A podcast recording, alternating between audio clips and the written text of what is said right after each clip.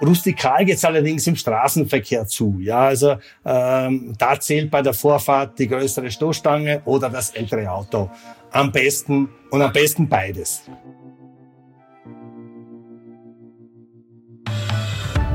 Ja, den Mutigen gehört die Welt oder besser gesagt die Straße. Zumindest zählt das für Kolumbien. Und damit willkommen zu einer neuen Folge von Austria ist überall zum Export-Podcast der Außenwirtschaft Austria. In dieser Folge geht es für uns in die kolumbianische Hauptstadt Bogotá. Dort lebt und arbeitet nämlich der WKÖ-Wirtschaftsdelegierte und Südamerika-Experte Andreas Schmidt. Andreas blickt auf eine lange Zeit in Südamerika zurück und hat im Land der Guerilla- und Drogenkartelle viel erlebt, aber vor allem auch sehr viel Positives. Wir unterhalten uns in dieser Folge über den Kühlschrank Kolumbiens, Wasserversorgung made in Austria, Wangenküsse und auch was man im Aufzug alles so hört. Und wir, wir hören jetzt Andreas, ein Hallo nach Bogotá. Servus Christoph, nach Wien. Und bevor wir gleich losstarten, habe ich noch einen kurzen Blick hinter die Fahne von Kolumbien geworfen.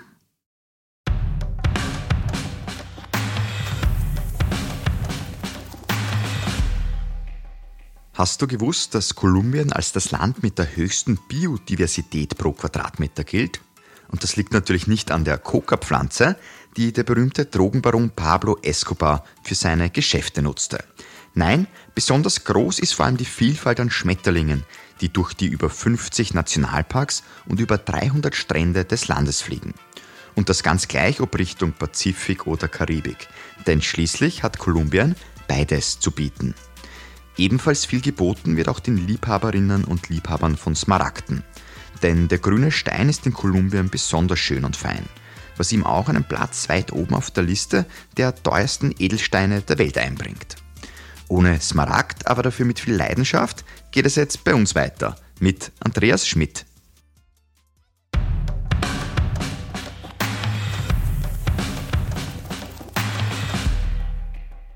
Lieber Andreas, Du hast knapp 16 Jahre deines Lebens in den unterschiedlichsten Regionen Südamerikas verbracht, teilweise als Wirtschaftsdelegierter, warst aber auch schon für ein großes Unternehmen dort tätig. Und begonnen hat das für dich ja alles Anfang der 80er Jahre. Also als 22-Jähriger bist du damals auf eine Finca gekommen. Ich würde jetzt mal gleich sagen, ja, mutig, ähm, als so junger auf eine Finca zu kommen in Kolumbien. Aber was kommt dir denn da jetzt so eigentlich in den Kopf, wenn du an diese Zeit zurückdenkst? Ja, Christoph, ich meine, das Land war damals völlig abgeschottet. Das ist eine völlig andere Situation. Äh, als Ausländer war man quasi ein Exot. Auch Tourismus gab es praktisch keinen. Äh, zum Beispiel auf der Ferieninsel San Andres in der Karibik gab es gerade mal eine Handvoll von äh, Hotels und Posadas. Heute ist das komplett zugepflastert. Auch den Guerilla-Krieg und Bombenattentate, Lösegelderpressungen, Militärs an allen Straßenecken, kann mich erinnern, an äh, der Straßenecke standen regelmäßig äh, vier Militärs in, in Bogota. Das war der Alltag. Also eine völlig andere Situation. Zum Glück ist das heute nicht mehr so. Auch das Fahren über Land war praktisch nicht möglich aus Sicherheitsgründen. Heute werden demgegenüber laufend Autobahnen, Überlandstraßen eröffnet, auch übrigens unter Beteiligung österreichischer Baufirmen. Ein paar so rote Zonen, gerade dort, wo die Esmeraldas abgebaut werden, die berühmten, sollte man aber doch meiden und beachten. Weil du gerade diese roten Zonen angesprochen hast. Also ich glaube ja, fast jeder von uns kennt ja die ganzen Filme rund um Pablo Escobar. Und man liest auch heute ab und zu noch in den Medien, auch in Österreich, auch natürlich die westliche Welt, die Schuld daran trägt, dass da überhaupt dieses Geschäft dort zu boomen kann. Aber jetzt auch du als Wirtschaftsdelegierte wirst du sagen, im Film wird das doch ein bisschen übertrieben vielleicht dargestellt oder härter, als es tatsächlich ist. Naja, zum Glück hat sich gerade hier durch den, durch den Friedensprozess seit 2016 doch viel getan. Nicht? Ähm, diese Drogenkartelle wie den Clan del Golfo gibt es natürlich noch. Ähm, und die Guerilla-Gruppen finanzierten sich und finanzieren sich ja bekanntlich über das Drogengeschäft und man kann also nur hoffen, dass diese neue erste Linksregierung Kolumbiens übrigens, der neue Präsident war ein Ex-Guerriero. Diese angekündigte Beendigung des Konflikts mit dem ELN, das ist die zweite große Guerilla-Organisation, also el Ejército de Liberación Nacional, und auch den Dissidenten FARC-Abspaltungen, sind also jene, die also mit dem Friedensprozess nicht einverstanden waren, und letztlich auch den Drogenkartellen, äh, dass also diese Befriedung Erfolg hat. Generell das Thema Sicherheit, ähm, das ist für viele Menschen natürlich um und auf, wenn sie auch in andere Kulturen reisen.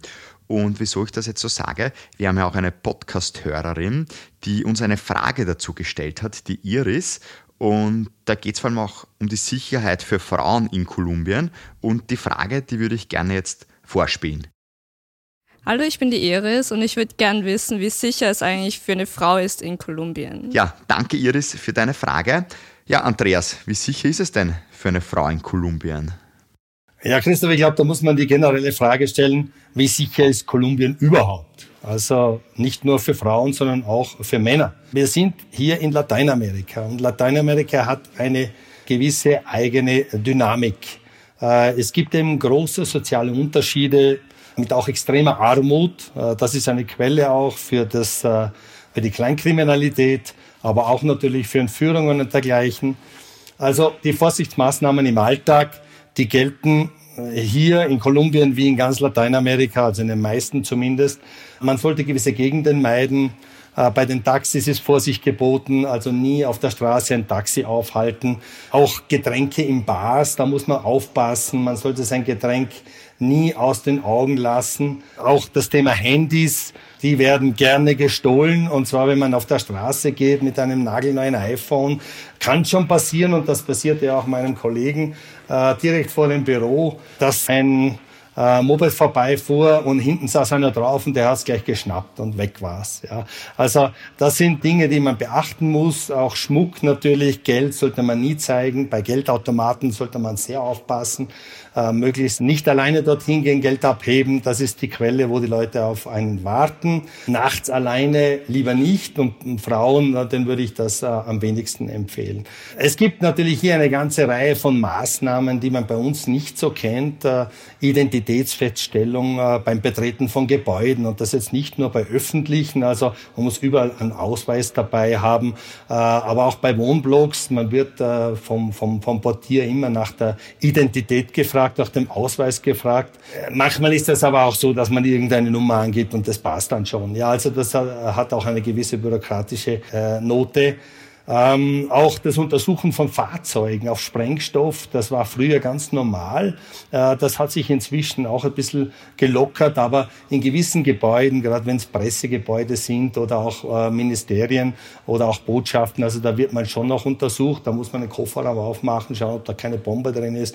Und unten wird also mit einem Spiegel gecheckt, ob also äh, unten nichts befestigt ist beim Fahrzeug. Erstaunt war ich allerdings, muss ich sagen, als ich äh, an der, in der Apotheke an der Kasse meine Ausweisnummer äh, herzeigen sollte, äh, obwohl ich nur ein simples Wundpflaster kaufen wollte. Also das ist dann schon äh, eine, eine Überschreitung Richtung Bürokratie und nicht mehr nur Sicherheit. Das glaube ich dir.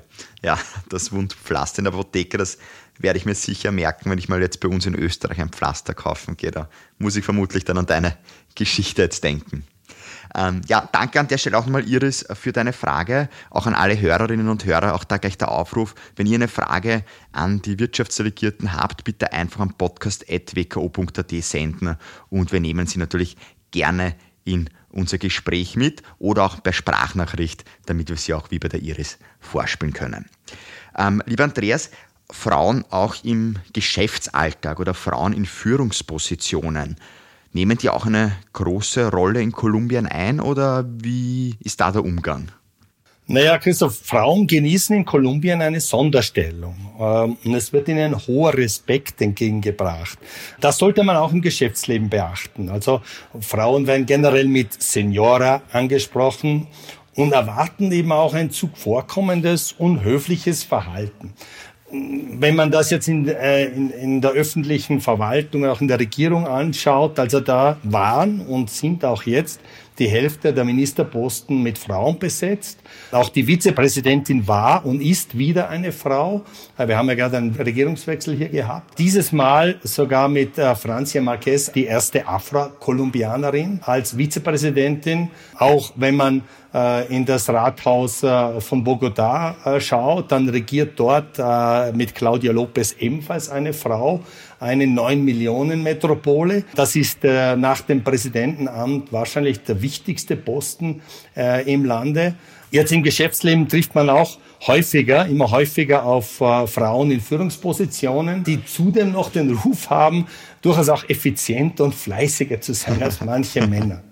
Sehr gut, du hast jetzt eh schon ein bisschen auch die Geschäftskultur angesprochen. Ähm, ja, wie sind denn jetzt die Kolumbianerinnen und die Kolumbianer so im Business-Alltag?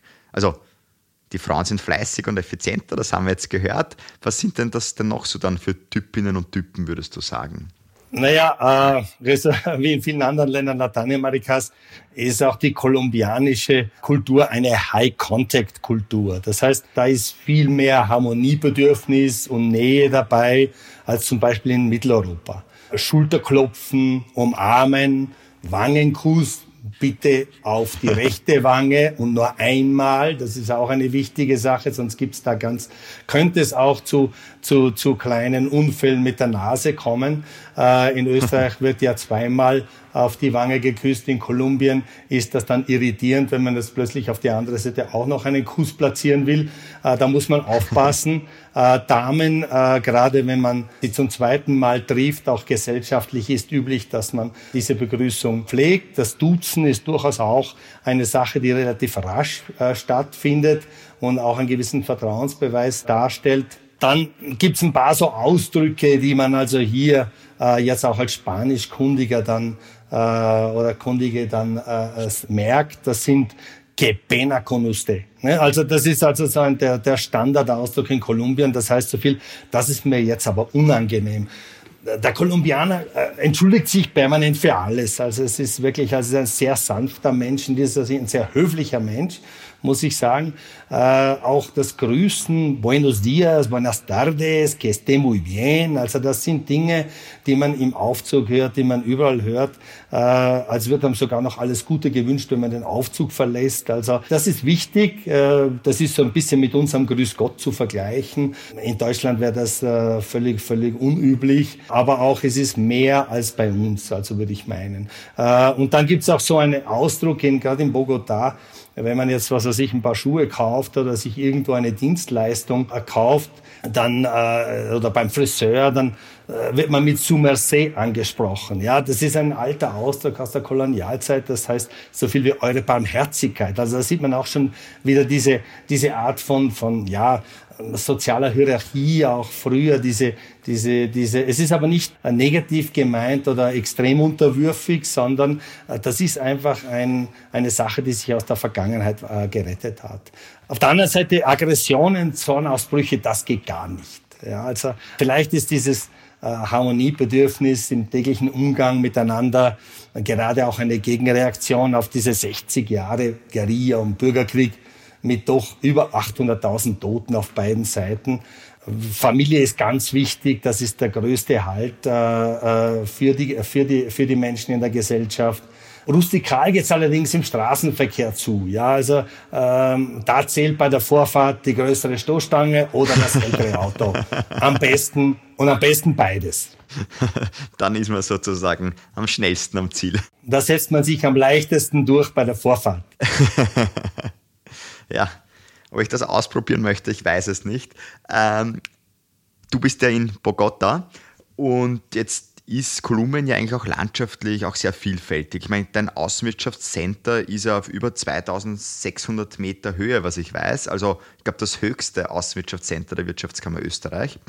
Ähm, aber du hast natürlich auch das Strandleben in Kolumbien wie passt das auch eigentlich zusammen, dieses ja, Großstadtleben und Strandleben? Ist das dann doch ein bisschen anders? Ist das dann ein anderer Menschenschlag? Man sagt ja oft so, ja, umso näher beim Meer, umso gelassener sind die Menschen. Äh, naja, Christoph, wir sind wirklich auf dem höchsten Außenwirtschaftscenter weltweit. Es ist auch entsprechend frisch, ne? weil die Leute glauben immer, jetzt fahren wir nach Kolumbien, jetzt nehmen wir die Badehose mit. Also hier habe ich also jeden Tag meinen Pullover an. Ich kann es gerade bestätigen. Wir sehen uns zwar nur über Videotelefonie, aber ich sehe dann einen roten Pullover. Also ja. Äh, wie gesagt, also das ist eine frische Geschichte. Das ist fast eine Bergtour hier in Tirol. Äh, es ist 9 Grad bis 8 Grad in der Nacht und also es kommt kaum über 20 am Tag, wenn irgendwann einmal die Sonne scheint. Es ist auch äh, ein, ein sehr nasses Klima und äh, Bogotá wird also als Kühlschrank Kolumbiens bezeichnet, nicht La Nevera de Colombia. Aber wir kennen das auch in Europa, nicht? Also äh, Skandinavien und Süditalien sind ja auch ziemlich verschieden. Äh, und bei 35 Grad sinkt ja auch bei uns im Sommer der Arbeitseifer. Ähm, eben auf das, was du angesprochen hast. Und wenn das dann ganze Jahr über so ist, naja, dann schlägt sich das eben auf die Psyche und die Kultur. Und in Kolumbien gibt es eben deshalb diesen Gegensatz zwischen den andinen Hochlandregionen, eben wie äh, Bogotá, Medellin, äh, im Zentrum eben des Landes, äh, mit den sogenannten Cachacos und den Costeños, also den Küstenbewohnern an der Küste. Ähm, ein Thema, wo ich jetzt behaupten würde, da sind die Menschen auch am Meer etwas ja, lockerer, ist das Zeitmanagement. Ähm, wie ist denn das in Kolumbien? Also in Indonesien habe ich zum Beispiel schon von der Gummizeit gehört. Also ja, da ist der Zeitbegriff überhaupt sehr dehnbar. Wie ist denn das in Kolumbien mit der Pünktlichkeit? Heißt da oft Manana? ja, ja, das ist, das ist ein, ein, ein, ein traditionelles Thema. Äh, also formelle Kleidung bei Geschäftsterminen und auch Pünktlichkeit sind in Bogotá und Medellin eben wiederum im Zentrum sehr wichtig. Und von Ausländern wird das auf jeden Fall erwartet. Äh, aber je näher man natürlich an den Meeresspiegel und damit den tropischen Temperaturen kommt, umso lockerer wird das Ganze. Das stimmt schon. Also mir hat einmal ein Latino gesagt, ihr habt die Uhr und wir haben die Zeit. Also das äh, zeigt da so ein bisschen äh, die Einstellung. Und dann gibt es ein paar so Zeitausdrücke, die man hier hört und auch vielleicht interpretieren sollte. Das eine ist das Aurita. Ne? Das ist also diese Verkleinerungsform von Aura, also was so viel wie jetzt heißt. Aurita, das heißt so viel wie, naja, also das wird nichts. Also das, äh, das, das, kann, das ist never ending. Das, das, das ist so wie, ja, vielleicht irgendwann einmal, ja. Äh, und dann das zweite, das Maniana, du hast es schon angesprochen, ich übersetze das immer gerne als, naja, so viel wie heute sicher nicht. Ne? Und dann kann Maniana bedeuten, irgendwann zwischen morgen und unendlich. Also das ist, das sind, das sind, äh, das sind so Ausdrücke, die man dann entsprechend äh, gewichten sollte und äh, ich sage nicht immer alles äh, für bare Münze nehmen. Wie schwer ist es dann auch bei Geschäftsanbahnungen, das richtig lesen zu können? Ähm, Braucht es ja schon ein bisschen ein Fingerspitzengefühl, um den Gegenüber dann einschätzen zu können? Ja, das ist eben Teil dieser interkulturellen Kompetenz, die ich also jedem Geschäftsmann, der also Geschäftsfrau, die also hier in Lateinamerika was erreichen will, empfehle. Nicht? Also gibt es auch ausgezeichnete Seminare dazu. Was bedeutet gewisse Worte? Nicht? Aber äh, ein Kolumbianer oder eine Kolumbianerin zum Beispiel kennt das Wort Nein nicht. Das existiert nicht im äh, Wortschatz. Also äh, man antwortet lieber nicht, als dass man jemanden absagt. Das ist nämlich äh, dann irgendwie peinlich. Auch ist es ungewohnt für europäische Geschäftspartner, dass man kein Nein bekommt. Nicht? Bei uns gibt es den Spruch, naja, auch Nein ist eine Antwort. Na, hier nicht. Ne? Also, und damit bleiben natürlich auch Mails unbeantwortet, was bei europäischen Geschäftspartnern Unverständnis oder sogar Kränkung hervorruft. Also wir haben laufend äh, dann Geschäftspartner, die also äh, ungeduldig werden und sagen, ja, jetzt habe ich diese fünf Leute angeschrieben, die ihr mir da genannt habt und ich bekomme keine Antwort. Oder von dem habe ich jetzt eine Antwort bekommen, aber dann lange wieder nichts. Das muss man eben interpretieren können, nicht? Also wenn dauernd keine Antwort kommt und auch nach einem persönlichen Nachfragen keine Antwort kommt oder man mit, mit, mit irgendwie äh, Aurita oder irgendwann vertröstet wird, dann ist das, dann weiß man, woran man ist. Also das muss man interpretieren können und vor allem, äh, da braucht man auch eine gewisse Frustrationstoleranz. Man darf also nicht sofort eingeschnappt sein. Jetzt hilfst du, Andreas, natürlich bei diesen Geschäftsanbahnungen. Ähm, wie kommen die eigentlich überhaupt zustande oder wie schwierig ist das überhaupt in Kolumbien, da an die richtigen Leute zu kommen? Naja, hier, das ist äh, Erstkontakte, Christoph, gehen meistens über Messen, Kongresse und insbesondere Empfehlungen, nicht? Also, und da gerade spielen wir als offizielle Vertretung am Außenwirtschaftscenter eine wichtige Rolle. Also äh, vieles sind einfach Weiterreichen von Kontakten. Das ist eine ganz wichtige äh, Möglichkeit, den Erstkontakt zu schaffen. Dann gesellschaftliche Kontakte äh, pflegt man in Clubs. Äh, das ist eine andere Kultur als in Europa, in denen eben sich die Wirtschaftselite im familiären Umfeld und durchaus auch am Wochenende trifft. Denn diese gesellschaftlichen Freizeitclubs spielen eben aufgrund dieser Sicherheitslage und den fehlenden Parks. Man kann sich einfach nur, also jetzt treffen wir uns mal äh, im Schlosspark Schönbrunn äh, oder im, im, im Burggarten. Das spielt's hier nicht, das geht hier nicht. Also trifft man sich in diesen Freizeitclubs und dort werden diese unverbindlichen Erstkontakte und Vorstellungen gemacht äh, die so wichtig sind, um das Eis zu brechen. Dann folgen meistens private Einladungen entweder in Restaurants oder eben auch dann zu Hause in weiterer Folge. Und diese Einladungen zu Hause sind dann eine besondere Wertschätzung. Also da hat man dann schon diese Vertrauensbasis aufgebaut. Ich meine, das kennt man ja auch in anderen Ländern, vor allem auch in der Hispanokultur, äh, dass das Vertrauen so ein wichtiger Grundsatz ist. Denn die Rechtssicherheit ist eben mit gewissen Mängeln behaftet. Also hier jemanden zu klagen, das kann sehr, sehr lange dauern. Deshalb will man sich also schon meistens äh, äh, persönlich zuerst einmal ein Bild von der Person machen, mit der man dann auch letztlich Geschäfte machen will. Denn man lehnt sich ja hinaus. Es ist ja nicht so, dann geht zum Gericht und bekommt in zwei Monaten ein Urteil. Also das sind dann die Dinge, die hier wichtig sind. Aber diese Wertschätzung äh, mit den Einladungen, die ist also äh, besonders, besonders wertvoll. Solltest du dann auch Spanisch sprechen können, wenn du jetzt auch, sei es privat eingeladen wirst oder auch am Verhandlungstisch sitzt, oder funktioniert das dann ganz gut mit Englisch auch? Ja, also Spanisch ist absolut von Vorteil, ja. Und mittlerweile, Gott sei Dank, gibt es ja auch sehr viele äh, Österreicherinnen und Österreicher, die also Spanisch sprechen. Das ist auch sehr populär, äh, nicht nur wegen der Musik. Und äh, es muss nicht perfekt sein. Ja. Also es ist, es ist wichtig, dass man, also das Spanisch, das man kann, sollte man anbringen. Englisch in internationalen Hightech-Branchen ja aber sonst eher selten und außerhalb der Großstädte praktisch nicht vorhanden. Also, also nicht zu vergleichen mit, mit uns oder in Österreich oder Europa, wo man also von Volksschule beziehungsweise sogar Kindergarten an Englisch lernt und das eigentlich ja ein Muss ist. Ja. Auf der anderen Seite muss man aufpassen, denn fehlende Englischkenntnisse werden auch nicht gern zugegeben. Das ist ja auch peinlich, dass man nicht Englisch kann. Und man tut dann manchmal auch so, als würde man etwas verstehen. Also ich meine, eine, eine Geschichte ist mir da passiert in einem anderen lateinamerikanischen Land. Da saß eine Ministerin zwei Stunden lang stoisch, also in der ersten Reihe und hat österreichischen Vortragenden auf Englisch zugehört und auch durchaus verständnisvoll und zustimmend genickt bis wir dann nachher draufgekommen sind, dass er also wahrscheinlich kein einziges Wort verstanden hat, weil sie nicht Englisch konnte. Und äh, diese Dinge gehen dann selten gut. Also das sollte man, äh, das sollte man aufpassen. Würdest du aber sagen, auch wenn diese Englischkenntnisse jetzt teilweise nicht sehr ausgeprägt sind, dass man doch auch viel quasi auf die Vereinigten Staaten schaut, was tut sich dort? Oder blickt man dann doch eher auf den Markt in Südamerika, also quasi zu den zwei Big Playern, Brasilien und Argentinien? Naja, äh, Christoph, meine, die USA sind natürlich der wichtigste Handelspartner und auch der größte Investor Kolumbiens. Und es gibt auch ein Freihandelsabkommen äh, und mit dem Plan Colombia gibt es auch massive finanzielle und militärische Unterstützung im Kampf gegen die Drogenkriminalität. Das ist uns ja allen bekannt. Also die USA sind natürlich schon das erste Ziel, äh, kein Thema. Die Filme sind aber trotzdem meistens auf Spanisch, nicht? also im, äh, wenn man jetzt nicht permanent also auf den Plattformen sich bewegt. Im Gegensatz äh, zur EU, wo man ja mittlerweile als Kolumbianer, Kolumbianerin ohne Visum einreisen darf, ist aber in den USA immer noch Visapflicht für die, für die Kolumbianer, die übrigens höchst begehrt sind und auch teilweise schwer zu bekommen sind.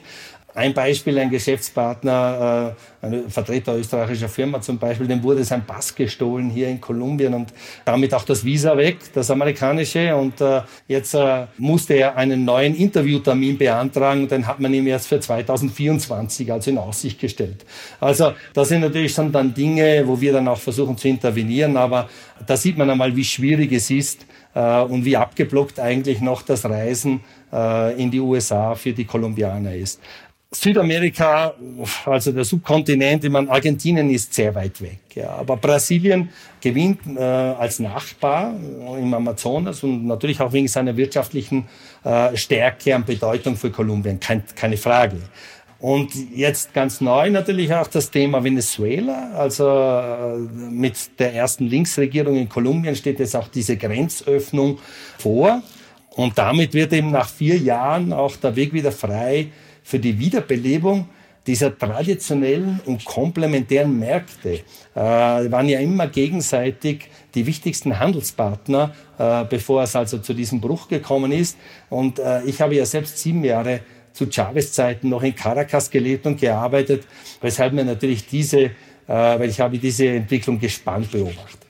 Das glaube ich dir. Man muss an der Stelle auch sagen, Andreas, du bist ja nicht nur absoluter Südamerika-Experte, sondern du betreust ja aktuell auch mehrere Länder. Also Venezuela gehört ja auch zu deinem Betreuungsbereich und ich glaube noch eine Menge von karibischen Inseln, oder?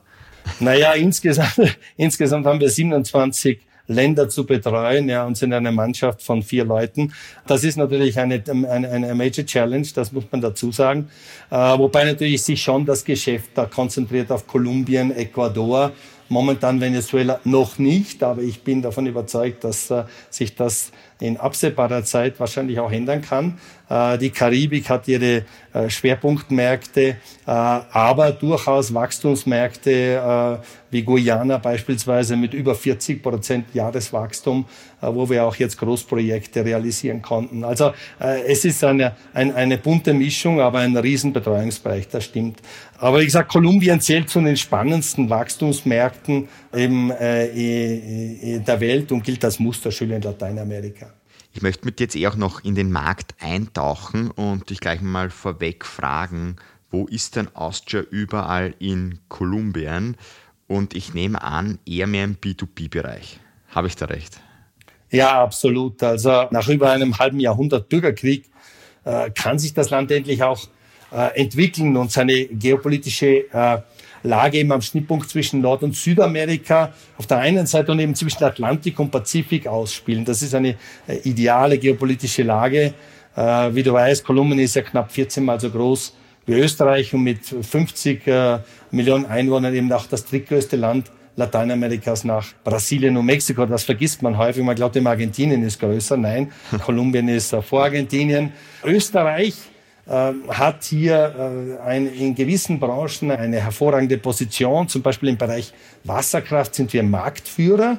Auch wenige Leute, selbst in Kolumbien hier, wissen, dass über 60 Prozent des Trinkwassers von Bogotá durch österreichische Turbinen läuft und äh, bevor es am Wasserhahn auftaucht in den Häusern und landesweit verwenden also äh, mehr als die Hälfte der kolumbianischen Wasserkraftwerke Technologie aus Österreich. Also hier sind wir, haben eine absolute Top-Position. Wir haben dazu auch ein Hydropower Symposium dieses Jahr veranstaltet, das extrem erfolgreich war. Die österreichische Wirtschaft leistet aber mit eben seinen 40 äh, Niederlassungen, aber auch bei Autobahnen, interurbanen Seilbahnen und Verkehrstechnik äh, einen wichtigen Beitrag zum Ausbau der dringend benötigten Infrastruktur. Gerade die Seilbahn des Marktführers aus Vorarlberg in der Ciudad Bolivar äh, ist äh, eine tolle Sache für die Bewohner dieser Elendsviertel, damit sie eben rasch und sicher an das, an das städtische Busnetz angeschlossen werden. Also das sind schon gewaltige Fortschritte. Aber beliebt sind natürlich hier auch Motorräder aus Österreich, Energy Drinks, das ist mehr der B2C und äh, Kristallglas aus Österreich. Ich glaube, wir kennen alle äh, die Hersteller. Ich glaube auch, ja. Und aber was wirklich total spannend und überraschend jetzt auch für mich war, dass doch ja ein guter Schluck Wasser Österreich oft dann in Kolumbien drinnen steckt. Ähm, vice versa muss man ja sagen, äh, stößt mir auch immer wieder jetzt schon auf Berichte, dass auch Kolumbianerinnen, Kolumbianer auch in Österreich sehr beliebt sind. Ich glaube, Stichwort Pflege. Ja, Christoph, also das ist eine, eine schöne Success Story, äh, die wir hier auch äh, begleiten im Pflegebereich, wo eben in Österreich ein großer Engpass droht. Nicht? Also es gibt die Firma Talent and Care, der, äh, die rekrutiert und vermittelt kolumbianische Pflegekräfte an Pflegeeinrichtungen in Österreich. Das ist relativ neu, aber sehr erfolgreich. Sie machen das übrigens in Kooperation mit einem katalanischen Partner, den ich während meines vorigen Postens in Barcelona vermittelt habe. Äh, und die Pflegekräfte, die werden dabei intensiv sprachlich und kulturell auf diesen Wechsel nach Österreich vorbereitet. Das ist ganz wichtig, ne? weil das äh, eben, wir haben schon vorher viel über Kultur gesprochen, aber der Kulturschock, wenn man also das erste Mal also an der Wurstdecke in Österreich steht, also und dann vielleicht nicht wirklich also äh, das gewohnt ist, äh, dann dann ähm, das ist schon wichtig, dass man auf diese auf diese Sachen vorbereitet äh, ist und nicht äh, dann sofort wieder abreißt. Also diese intensive kulturelle äh, Vorbereitung, äh, sprachliche Vorbereitung, das ist ganz wichtig. Man hört aber auch dann von den Bewohnerinnen und Patienten eben in Österreich, die die kolumbianischen Pflegekräfte als warmherzig, als ehrliche und humorvolle Menschen bezeichnen. Äh, das sind genau auch Qualitäten, die man in der Pflege besonders braucht und besonders diese wichtigen menschlichen pflegerischen Grundkompetenzen wie Beziehungsfähigkeit, Freundlichkeit und ganz wichtig auch Respekt vor älteren Menschen. Das ist etwas, was äh, die Kolumbianerinnen und Kolumbianer sind übrigens äh, Männer und Frauen, die also hier nach Österreich kommen äh, und in der Pflege tätig sind, äh, die sind ganz besonders wichtig. Ich glaube, eine sehr schöne Geschichte, von der du da jetzt gerade erzählt hast, die, glaube ich, wichtiger denn je ist und auch wird. Und wir, ja, da sicher in Zukunft noch die ein oder andere harmonische Beziehung zwischen kolumbianischen Pflegekräften und Österreicherinnen und Österreicher vielleicht dann sehen werden. Ähm, wenn man jetzt so auch ein bisschen auf die Zukunft auch noch schaut, was sich am Markt in Kolumbien noch tun wird, was sind denn so Trends, die du gerade auch verfolgst? Sind das eh, sag ich mal, die Klassiker natürlich Bereich Nachhaltigkeit, erneuerbare Energie, Digitalisierung? Ähm, wo Kolumbien auch jetzt voll dabei ist. Wir haben jetzt gerade einen Regierungswechsel. Das bringt natürlich auch äh, neue Schwerpunkte, kein Thema. Im Bereich erneuerbarer Energien wird sich hier sehr viel tun. Also der, der Umstieg äh, von fossilen Energien auf erneuerbare Energien, das ist ein deklariertes äh, Ziel auch der neuen Regierung.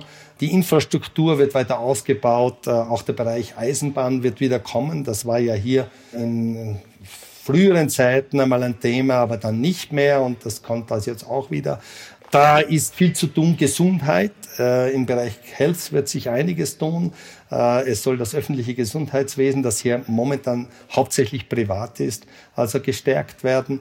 Es gibt also eine ganze Reihe von Betätigungsfeldern für österreichische Firmen und es ist österreichische Technologie auch äh, sehr gefragt und höchst willkommen. Wir haben auch durchaus große Firmen, die also hier investieren in Autobahnkonzessionen. Das sind langfristige Projekte, äh, aber auch im, natürlich im, im Energiebereich, habe auch schon vorher die Wasserkraft angesprochen.